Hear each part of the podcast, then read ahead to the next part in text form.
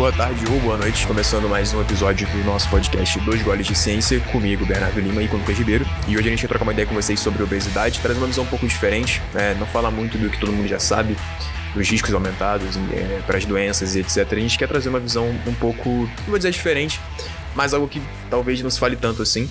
É, espero que, que vocês gostem, então vamos lá. Bora lá, manos. Quando a gente fala de obesidade, a gente já começa.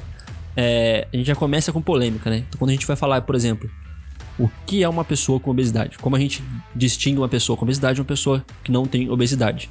Uma das principais ferramentas que a gente tem para fazer isso hoje, né? Uma das mais é, conhecidas, pelo menos, é o IMC, que é o índice de massa corpórea, que é uma medida, é uma razão, na verdade, entre altura e peso, que te dá um número e a partir de um ponto esse número passa a ser considerado obesidade. E a gente tem algumas críticas ao modelo do IMC, é, porque ele não leva em consideração outros aspectos da composição corporal. Então a pessoa pode ser ter um peso muito elevado, mas é de massa muscular, então fisiculturista, por exemplo, é, ou ela pode ter um peso baixo e muita quantidade de gordura. Uma pessoa que tem pouca massa magra vai ter muita gordura.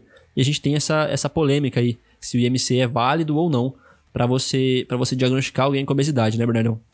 Exatamente, assim, é... o IMC é uma medida populacional e ele tem esses dois pontos onde ele pode ser falho, né? Mas a gente está falando de um grupo pequeno de pessoas, assim. Se a gente for colocar ali na curva de Gauss, né, de distribuição normal, a gente teria os bodybuilders no, na ponta direita ali, né, enfim, o extremo da curva, são os caras que terão obesidade, mas não terão um percentual de gordura muito alto. E tem as pessoas que são, é, a gente chama de é, obesos de peso normal, né? É, que normalmente são obesos, pessoas obesas que têm sarcopenia, sarcopenia isso, né? É, um percentual de massa magra muito baixo e um percentual de gordura mais alto, e nessa distribuição ele acaba tendo um peso é, adequado. Mas a gente está falando de um grupo pequeno de pessoas, então assim, o IMC de modo geral, ele hoje ainda é um bom índice para classificar é, obesidade, né? E, mas a gente tem índices um pouco mais precisos, né? A gente tem pontos de corte aí, por exemplo, pelo percentual de gordura mesmo, que a gente pode fazer por N metros, o padrão seria o DEXA, mas pode fazer por dobras cutâneas, que seriam um percentual de gordura acima de, deixa eu conferir aqui, 25% para homens e cerca de 33% para mulheres. Então, é uma forma de, de, classificar isso na clínica. Mas a gente também consegue é, fazer essa classificação pelo próprio olhar clínico, né? A gente consegue identificar quando uma pessoa está acima do peso por um percentual de gordura mais alto é, na observação ali. É, isso eu digo tecnicamente mesmo, assim, isentando de qualquer estigma e etc. A gente consegue observar, é, tendo um olhar treinado, a gente consegue ver se essa pessoa está no quadro de obesidade ou não. Uhum. É, basicamente, MC é uma coisa que funciona assim. A gente só precisa saber aplicar. Então, se você pega um estudo que tem duas mil pessoas ele fala que mil eram acima da linha de corte de, de IMC, você pode considerar isso com obesidade. Porque na população geral, quando você pega qualquer população, se não for um estudo específico de fisiculturistas, por exemplo, é, você.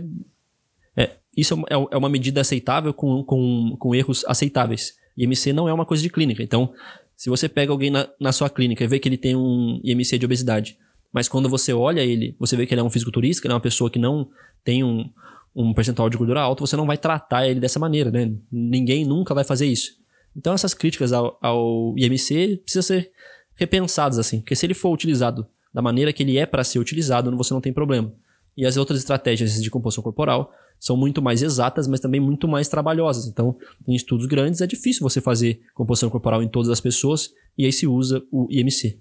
Exatamente. Assim, você pegar outros métodos de composição corporal, por exemplo, o DEXA, e fazer para 2 mil pessoas, é extremamente caro. Você fazer dobra cutânea para 2 mil pessoas é extremamente trabalhoso. É, e outros métodos também vão ter o problema de custo e logística. Então, assim, o IMC, para estudos populacionais, ele funciona muito bem, até porque você padroniza ali quem vai participar do estudo, quem você vai incluir. Então, esses erros eles são minimizados. E na clínica ainda ele tem a sua validade, é, obviamente, dentro do bom senso, né? E o que prevalece é, é o olhar clínico, né? Tá? No sentido de avaliação antropométrica mesmo. Essa observação também é importante.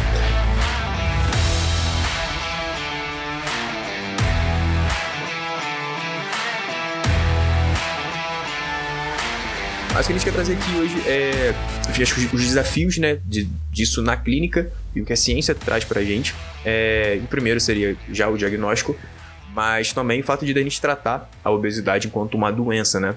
É, a obesidade está catalogada como, como doença, é, obesidade por excesso calórico, CID 10, é 66, se não me engano. CID é o Código Internacional das Doenças.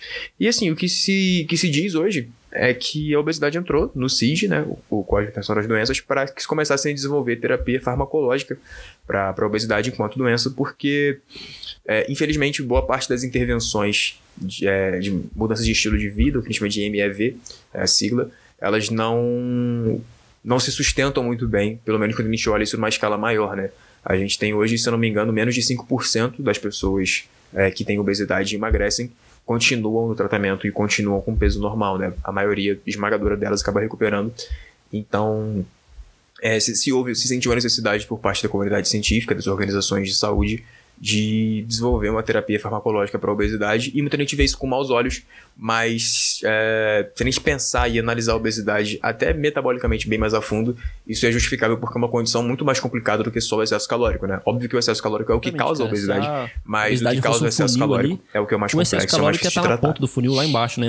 É, todo o resto converge para que isso aconteça, mas ó, o excesso calórico acontece porque você está no ambiente obesogênico, porque você está no ambiente que favorece o sedentarismo, a oferta de, de, de alimentos é alta e o custo é baixo. Então, tudo isso favorece que haja esse, esse maior consumo calórico. E o maior consumo calórico, sim, causa a obesidade. Então, a obesidade depende de, desse maior consumo, mas não se resume a isso, né?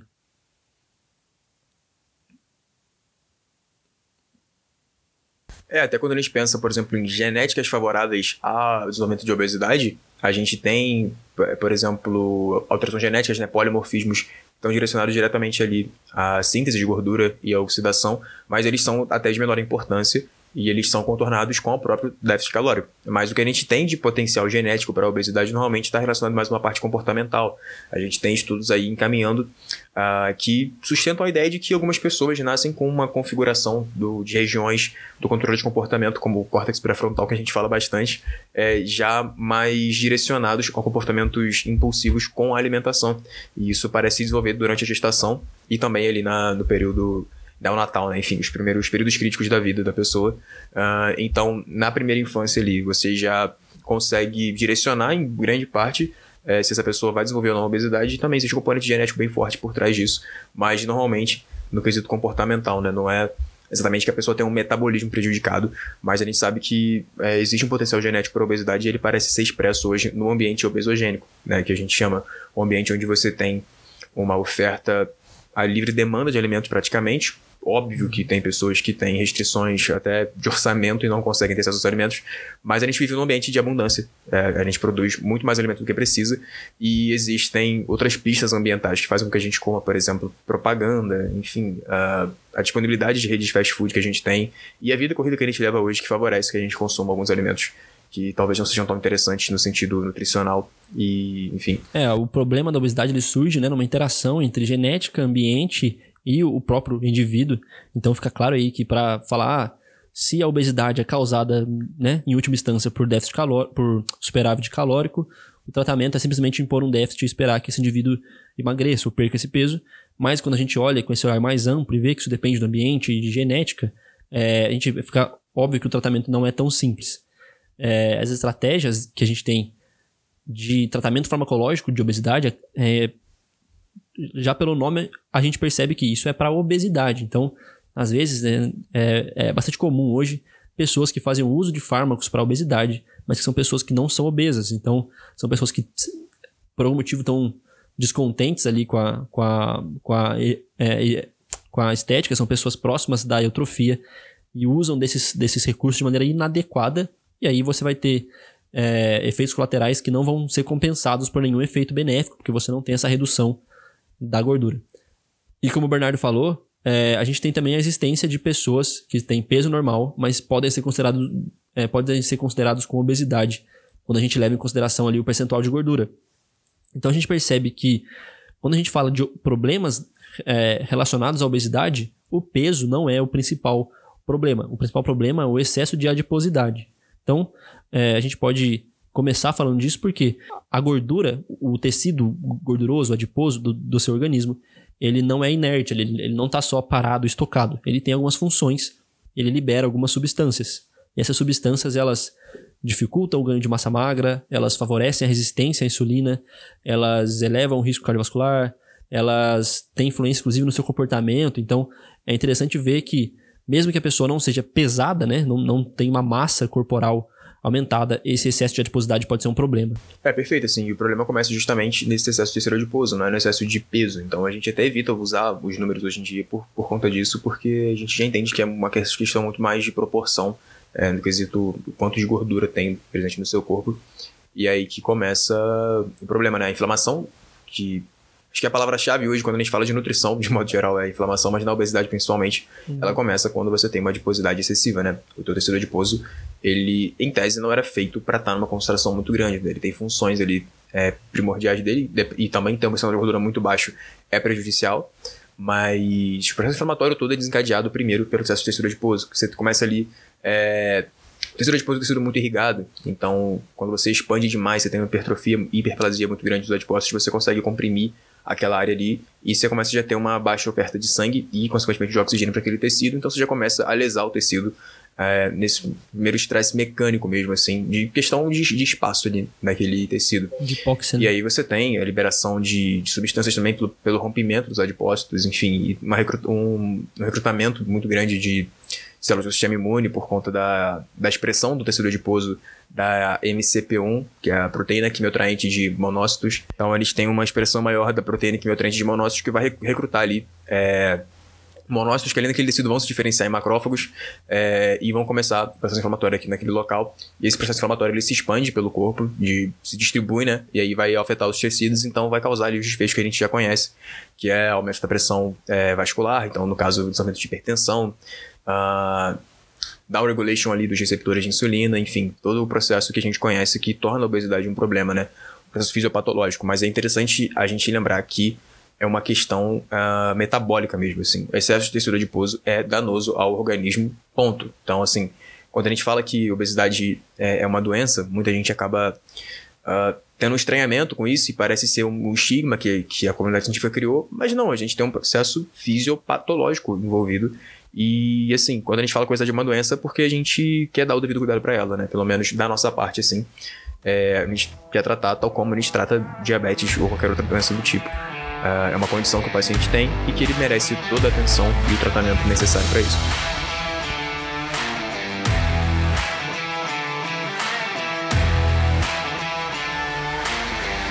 Uhum. E aí, então, e até agora no podcast a gente fez o quê? A gente ap apresentou duas visões da, da, da mesma condição opostas, né? São, do, são dois extremos ali, na verdade, da, do mesmo problema, que é essa visão totalmente macro, que pode olhar, sei lá, para a dinâmica de uma cidade inteira, e isso explica o, o, o ambiente que a pessoa vive, é, e isso tem uma influência na genética, né, pela epigenética ali, então isso é uma coisa totalmente macro, e a gente mostrou a parte totalmente micro ali, então como as células vão, vão agir frente, é, frente à inflamação advinda do, dessa, dessa hipertrofia de, de, de adipócitos. E aí, qual dessas duas visões é, o profissional de saúde precisa ter? As duas, cara, né? Você precisa saber essas duas coisas para você conseguir manejar um paciente com obesidade. Por quê? Se você só tem essa primeira visão mais macro do ambiente, você vai ser ótimo em cativar, em atrair esse paciente, em gerar adesão, mas você não vai saber o que fazer, porque você não entende os mecanismos. E se você só entende os mecanismos, não entende que isso é um processo mais macro, você vai saber exatamente como agir a conduta é, nutricional, por exemplo, mas você não vai conseguir gerar adesão e você não vai conseguir cativar esse paciente, não vai conseguir acolher ele da, da maneira correta. Então, sim, se você é profissional de saúde, você precisa saber essas, essas duas partes aí do tratamento da, da obesidade, né? Eu acredito que se você assumir muito uma das visões, que nenhuma das duas está errada, se a gente for pedir para um sociólogo dissertar sobre a obesidade, ele vai falar sobre as questões mais macros da sociedade, como que a, a sociedade contemporânea chegou até aqui e como que o ambiente favorece o ganho de peso por conta daquilo que eu falei ali no começo, né? A oferta de alimentos, enfim, a influência da mídia, a vida estressante que a gente tem hoje, é, enfim, N coisas que podem levar. E ele tá certo. Se você perguntar para mim, pro Lucas, somos caras mais da fisiologia ali, a gente vai explicar é, a obesidade partindo de uma forma mais microscópica, assim, né? Pensando em células mesmo, inflamação, em mecanismos ali é, bem específicos. E a gente também não está errado. É, o errado é você pegar um, um desses, desses lados e assumir só ele, porque, de qualquer forma, se você assumir muito de um lado só, você não resolve o problema.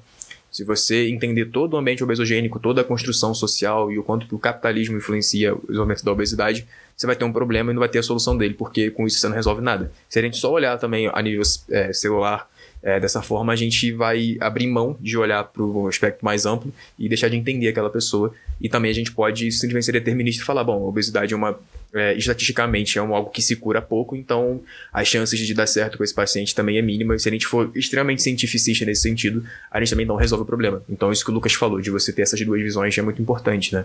É, se você soubesse só da fisiologia, você nem da fisiologia sabe, porque ela precisa ser aplicável. É, basicamente é o problema que a gente. É um grande problema que a gente tem hoje, que as pessoas tomam lados como se fossem times, né? Então, não, eu sou do time fisiologia e a outra pessoa é do time comportamento. E aí você tem a pessoa que fala, não, o cara é obeso, sei lá, gordo é porque quer, porque gosta de comer e não tem força de vontade. Isso é um, é um, é um extremo. E o outro extremo é o cara que fala, não, obesidade é uma coisa simplesmente do, do, do ambiente, o, o paciente é uma pessoa que é levada totalmente pelo ambiente, isso é uma condição que não deve ser que tratada não é porque não, não precisa de cura e você acaba negligenciando o tratamento. É, é, isentar, um lado vai dar vai culpar demais o paciente, o outro lado vai isentar demais a responsabilidade dele e não vai resolver nada.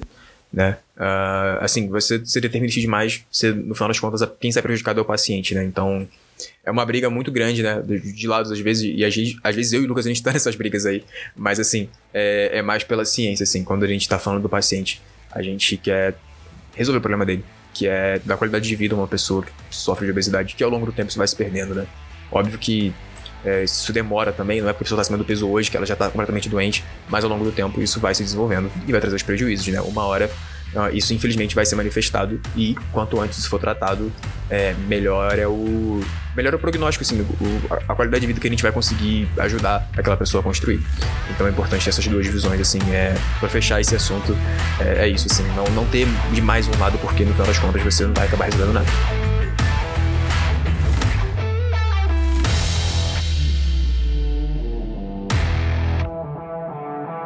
É, e acho que daí a gente chega né, nessa parte de falar, por exemplo, de quem, de quem é a culpa do paciente ser obeso. Né? A gente tem muito esse negócio de culpa. Então, ah, será que é a culpa do paciente? Será que a culpa é do capitalismo e da propaganda? De quem que é a culpa? Na verdade, cara, é que a culpa não interessa de quem é a culpa, né? Não, não sei nem se existe uma culpa, assim. Quando a gente fala de culpa, a gente tá falando de ju juízo de valores. Então a gente escolhe uma coisa como errada e outra como certa e vê quem é, quem é culpado. Qual é a causa, né? É, exatamente. Então, tipo assim, a gente, quando a gente pensa em obesidade, a gente não tem que pensar em culpa, porque isso não é culpa do paciente, porque ele também está sofrendo pressão ali do, do ambiente, tem um monte de, de outras coisas. Mas a gente precisa encarar isso como uma responsabilidade entre o profissional, né? Dividida ali entre o profissional e o paciente. Então o profissional tem que apresentar o melhor cuidado que ele tiver, tiver condições de, de, de oferecer. E o paciente tem que ter sim uma responsabilidade nesse, nesse tratamento, porque ele vai precisar abdicar de coisas que ele está acostumado a fazer e vai ser um processo difícil, e isso exige responsabilidade dele. Então a gente não pode tomar nenhum dos, dos dois partidos. Ah, isso é culpa do cara, ou não. Isso não tem nada a ver com eles, ele é totalmente vítima disso e ele, isso é uma situação imutável, né? É, perfeito, assim. E a gente vê também que, é, em grande parte, o, a, a falha do tratamento da obesidade é, até às vezes com terapia medicamentosa, é justamente por não compreender isso, né? É, pensar assim, ah, a causa da obesidade é superávit calórico, até, até é assim que está catalogado no CID, eu acho bem raso falar uhum. que a uhum. causa da obesidade é superávit calórico, que é, mas o que causa superávit calórico que é pouco discutido. Uhum. É, então acho que é por isso que, que boa parte falha, porque você pega, é, parece muito óbvio. Ah, o cara tá obeso, então ele come demais. Então vamos fazer ele comer de menos. E ele não consegue comer de menos. É culpa dele porque ele é preguiçoso. Não é assim que funciona. é, a gente, quando a gente vai pensar, por exemplo, em nutrição comportamental, no sentido fisiológico da coisa, pensar no cérebro do cara, a gente entende que muitas coisas ali estão alteradas e isso vai favorecer é, o, a manutenção desse processo, né? O corpo é uma máquina de adaptação. Então, a partir do momento que ele se adapta àquele peso corporal, é, àquela adiposidade, né? melhor, melhor dizer assim, uhum. é, por um tempo, é difícil contornar aquilo, né? O corpo ele, ele é resistente a, a, mudanças e quando ele muda, ele resiste a mudar de novo, né? Então, é meio que é, é a hipótese ali do, do set point que a gente chama, né? O seu corpo, ele acostuma com um padrão ali para você modificar ele o tempo todo. Esse esse set point, ele vai, vai buscar voltar para aquele ponto inicial porque é economicamente é, energeticamente econômico para ele é, uhum. se manter ali. Então, toda a parte, tanto metabólica quanto comportamental cerebral de uma pessoa que tem quadro de obesidade, é, vai estar direcionada para manter aquele peso corporal. E por isso que falha muito. Porque é um processo doloroso, é um processo difícil e falta muito manejo também por parte dos profissionais na hora de tratar isso, porque é, tem profissional que fica ofendido se o paciente não consegue é, seguir aquelas orientações dele ali. E não é assim que funciona, né? Se fosse só para calcular a dieta, a gente demandava o cara baixar um aplicativo e fazia. Né? Não, pode ser estranho dizer isso, mas, mas é verdade, calcular a dieta é fácil. Uhum. Agora, é, construir um padrão de alimentação legal com aquele cara ali é o que separa é, os adultos das crianças, né? É, exatamente, né, velho? A gente tem esse negócio de cálculo de macro que todo mundo acha que é uma. Tipo, ah, como que você faz para colocar doce de leite no pós-treino? Você maneja os. Ma... Cara, é questãozinha de cálculo, é coisa, é coisa besta de verdade mesmo. O negócio é quando chega um paciente na sua, na sua mesa, você tem que. A primeira coisa que você tem que fazer é construir confiança com ele, é aprender a se comunicar, aprender a ter tato. E aí que tá é, a dificuldade desse manejo do, do paciente com, é, com obesidade, né? Porque além de ser excelente nisso, de calcular os macros, de saber o que, você vai fazer, você tem que ter uma outra parte comportamental, de ter esse tato com o paciente. E aí a gente pode até falar de algumas coisas da, da nutrição comportamental, né? Como controle inibitório, pistas ambientais. Isso são coisas, são ferramentas que você pode é, utilizar na sua clínica para facilitar essa, essa abordagem com o paciente. E a nutrição e o comportamento não são coisas assim de outro mundo, subjetivas, quase que espirituais, assim, né?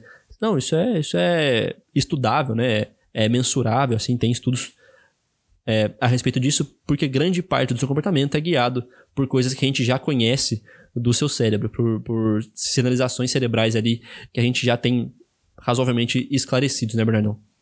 Exatamente, assim, eu acredito, cara, que isso é realmente uma opinião minha, assim. Eu acho que o comportamento ele é tão explicável quanto a fisiopatologia da diabetes. Uhum. A questão é que a gente ainda não conseguiu compreender ele da forma que a gente precisa, né? Que a gente até falou no último episódio agora sobre pseudociência, o, os fenômenos existem. O que, o que a ciência faz é conseguir compreender eles de outras óticas. Então, eu acho que é, o comportamento é o mais importante nesse caso, porque o cálculo, no fim das contas, pouco importa. Se você vai dar um superávit de 1.000, de 800 quilocalorias, de 1.500, o importante é que isso seja sustentável ao longo do tempo. Então, às vezes, você nem calcula a dieta do cara e você consegue é, ajudar ele a assim, desenvolver aquilo ali, o processo de emagrecimento. Então, ah, quantos calorias que eu vou dar pro cara?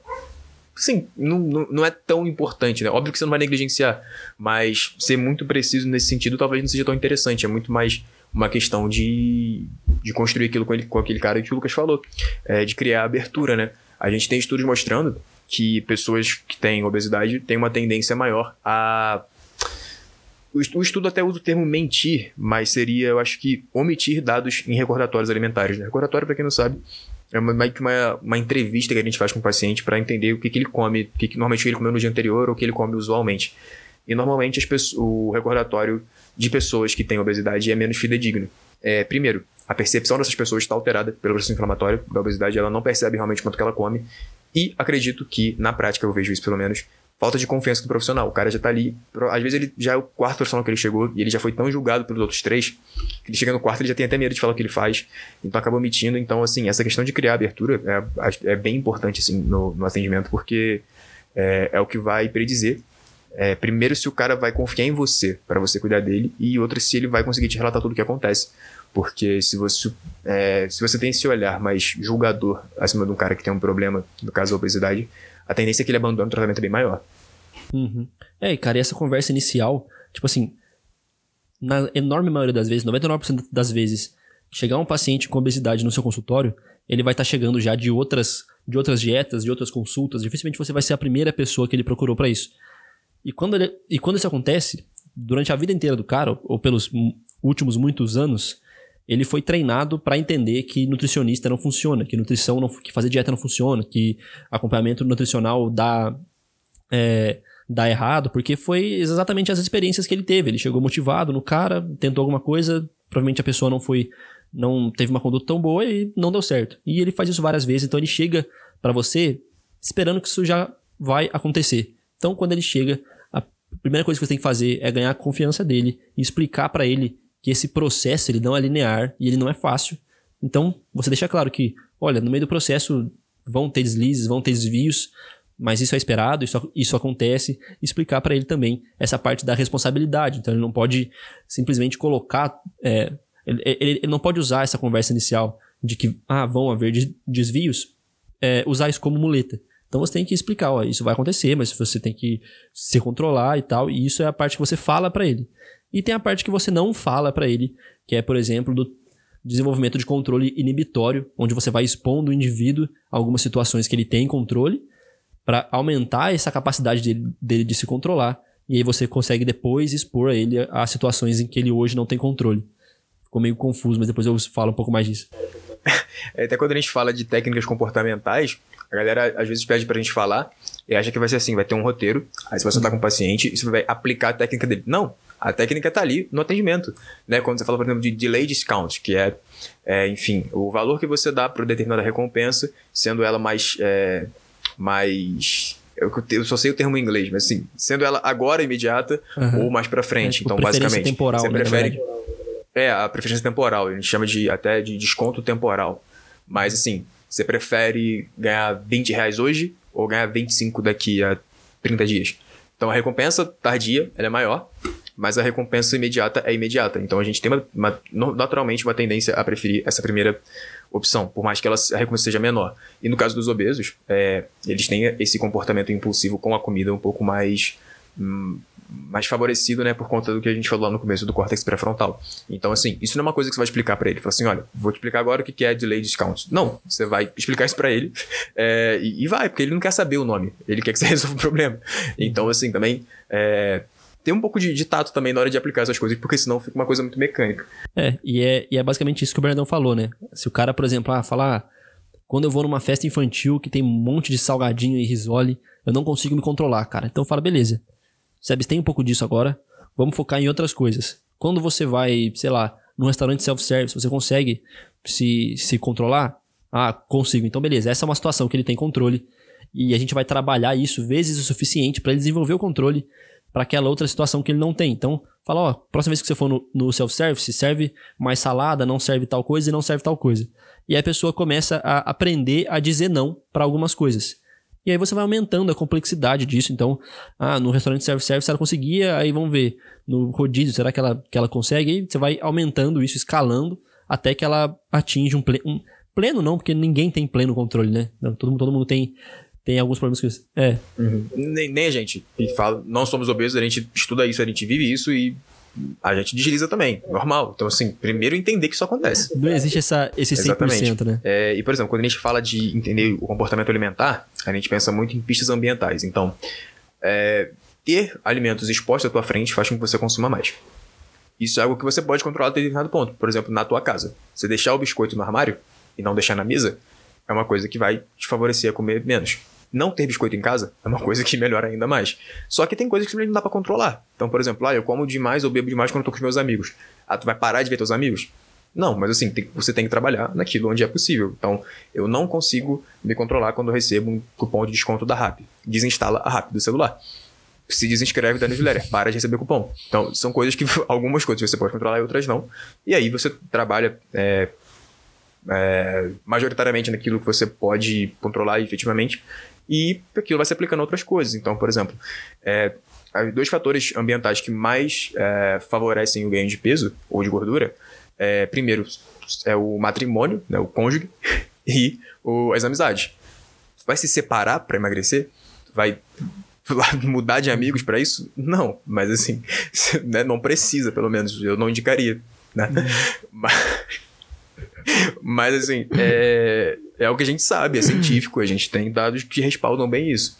Mas não é algo que nem tudo dá pra você controlar, né? Então por isso que a gente falou até que essa coisa de assumir muito o lado da perspectiva macro é, pode ser um pouco ruim, porque se você é, entender que a culpa é do sistema capitalista ultraprodutor e que isso favorece o ganho de peso, você vai basicamente tentar destruir o sistema para emagrecer do paciente. E não, meio que não é possível, né? E não dá tempo também. Então, assim, é, tem, tem, que ter um pouco de tato também, né? E, e ver onde você pode caminhar, né? Por mais que em passos pequenos, é, qualquer passo é um passo, é melhor do que nada.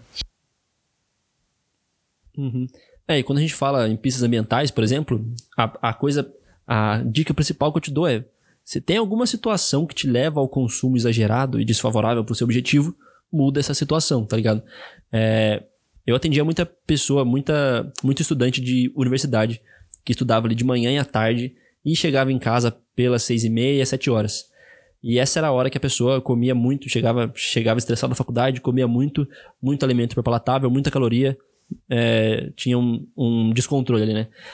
E aí, o que, é, na verdade, o que fazia essa pessoa comer não era dar seis horas no, é, no relógio. Ela não olhava se, ah, seis e meia agora, a hora de eu comer descontroladamente. Não é assim que funciona, né?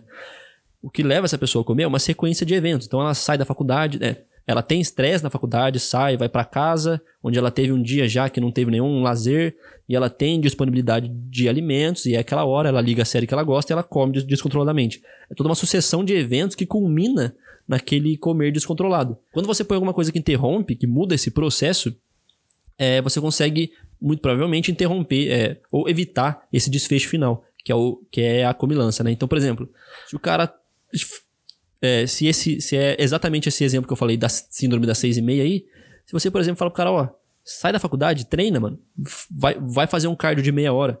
Talvez ele não ele não passe por essa é, sucessão de eventos, então ele vai fazer o cardio, vai chegar em casa, vai tomar banho, e aí ele já sabe que ele, putz, acabei de correr, não vou comer uma, uma, uma besteira agora, e come alguma coisa melhor, e você muda esse padrão, sem pensar na alimentação em si, mas pensando no que leva aquele paciente a chegar ali, né? Perfeito. É, por exemplo, uma, um exemplo bem palpável aqui. Vamos supor, uh, o Lucas, cara que trabalha muito, chega em casa cansado e normalmente ele chega 11 horas da noite cansado do trabalho, é, ele senta no sofá, o cansaço bate de vez, ele fica com preguiça de cozinhar, ele recebe um cupom do iFood e ele pede uma pizza. Isso acontece sucessivamente. É, dá para ele parar de trabalhar muito? Talvez não. É, dá pra parar de receber cupom? Até dá, mas imagina que não. É, o que que faz ali normalmente ele tomar a decisão final, é, enfim, diante da exposição, provavelmente é sentar no sofá e sentir aquele cansaço absurdo.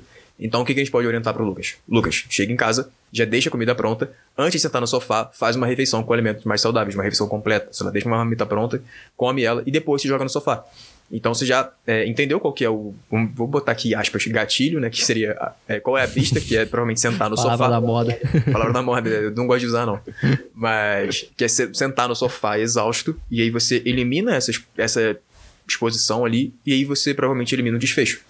Né? Porque se antes do Lucas se jogar no sofá morto ele consumir, ele fazer uma refeição, ele vai estar. Tá é, saciado, pelo menos ele, assim, a nível homeostático, metabólico, então provavelmente ele não vai querer comer a pizza. Óbvio que existem outros fatores, mas aí também cabe ao Lucas trabalhar o controle inibitório dele, aprender a dizer não. Então, e aí que a gente fala até do tratamento multidisciplinar, a gente pode orientar isso. Mas se, é, é, talvez ele precise, por exemplo, ajuda de um psicólogo para poder trabalhar isso. É, e talvez com tudo isso ele precise de terapia medicamentosa, porque os mecanismos de fome e saciedade dele estão tão desregulados que ele vai precisar ali, dependendo de uma sibutramina algo do tipo, que a gente, é, muita gente tem muito preconceito com os medicamentos, mas eles são úteis, né? Eles servem a um propósito. Não é para todo mundo, mas algumas pessoas vão precisar e tudo bem. É, que bom que eles existem, porque eles são é, um, um artifício importante e útil no tratamento da obesidade. Só que não adianta também tomar só o remédio, talvez não vai adiantar também só fazer dieta, talvez também não vai adiantar também só ir no psicólogo. Então você tem que um apanhado de coisas. E o tratamento da obesidade, o emagrecimento de uma pessoa obesa é uma decisão para a vida. Se ela decide fazer isso hoje, ela tem que entender que ela vai fazer até o último dia da vida dela. Ela vai estar lutando contra um problema. E, e assim, pode ser duro dizer, mas realmente é uma decisão, é uma responsabilidade que você assume com, com você mesmo. Uhum. É, cara, então dessa fala aqui, a gente percebe que quando a gente fala de comportamento, a gente não fala de um comportamento. Ah, essa pessoa come descontroladamente. A gente fala de um padrão comportamental, que é um conjunto de comportamentos que normalmente aparecem é, juntos em uma, em, é, em, uma, em uma ordem específica ali. Então, quando a gente pensa em mudar a alimentação de alguém, a gente tem que pensar em agir nesses padrões. Também fica claro é, que não é só o nutricionista que age no tratamento da, da, da, obesidade, né? Quando a gente fala de mudança de comportamento, qual é o primeiro profissional que vem na, na cabeça? Psicólogo, psiquiatra, tal, talvez com terapia é, medicamentosa. Então a importância da equipe multi é muito grande, né, mano? Exatamente, cara. E assim, é, quando a gente vai falar de comportamento, eu vejo às vezes alguns, alguns nutricionistas que acabam nessa coisa da comportamental, ela, ela, é muito interessante mesmo e aí acaba tentando entrar muito na psicologia, investigar ali a infância do paciente e tudo mais. É, nós não somos competentes para fazer isso. E às vezes o problema não tá ali, não é ah, um trauma de infância, e se for, não é você que trata. É, então, assim, é, quando a gente fala de comportamento alimentar, a gente tem que pensar muito no, no presente, assim, o que está acontecendo hoje com o teu paciente. Né? Ah, aconteceu 10 anos atrás com ele alguma coisa. Tá bom, você não trata isso, não é você. O que você trata é o cara jogado, se jogar no sofá quando chega do trabalho, é, enfim, o horário que ele sai do trabalho, que você pode indicar ele para ir para academia, enfim, são coisas que estão acontecendo nesse momento e que você pode trabalhar com ele. É, outras questões não é nutricionista que trabalha, a gente não é capacitado para isso. Então, é, reconhecer também o seu lugar é muito interessante, porque a gente reclama muito que blogueira fala de dieta, que personal passa dieta, mas aí o nutricionista também quer fazer tudo.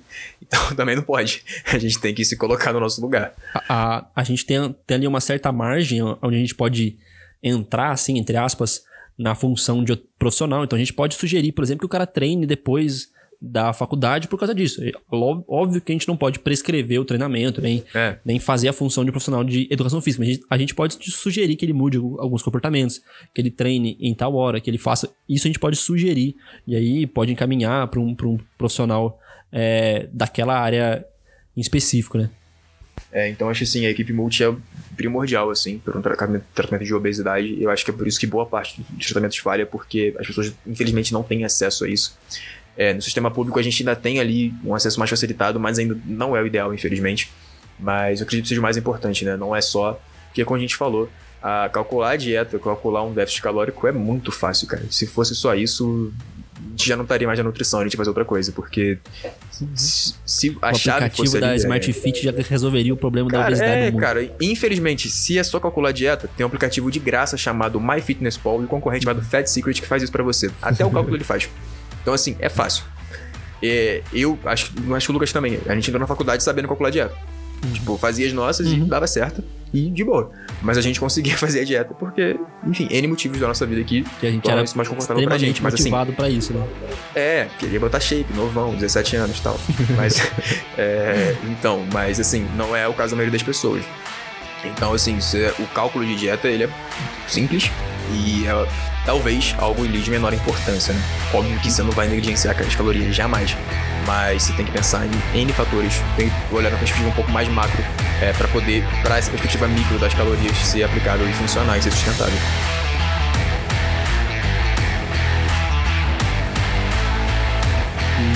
Então é isso, meus manos. Lembrando aquilo lá de sempre, ouviu o podcast, gostou, tira um print screen aí, coloca no Instagram, marca a gente, usa nosso filtro, fala o que você achou no no direct, elogio, xingamento, qualquer Exatamente. coisa. Dúvidas, críticas e sugestões, sempre bem-vindo. O direct está sempre aberto. Pode demorar, mas a gente responde todo mundo. Faço questão, o Lucas também. então, todo feedback é bem-vindo, porque a gente quer fazer isso aqui cada vez melhor, né? Quero que é, vocês continuem aqui ouvindo a gente e que cada vez mais pessoas cheguem também para compartilhar e trocar essa ideia com a gente, né? A gente está trazendo também o quadro de perguntas agora para vocês participarem um pouco mais. Temos outros projetos aí também para aumentar essa nossa interação. Mas, é, e já, assim, o Lucas já, já fez aí o pedido, agora eu quero agradecer a todo mundo que tá ouvindo aqui, quem acompanha desde o começo. É, a gente tem crescido bastante, é, o pessoal tá valorizando muito, agora a gente tá tentando melhorar também cada dia mais. Então, muito obrigado por isso. E é isso, meus manos. Falou, até a próxima.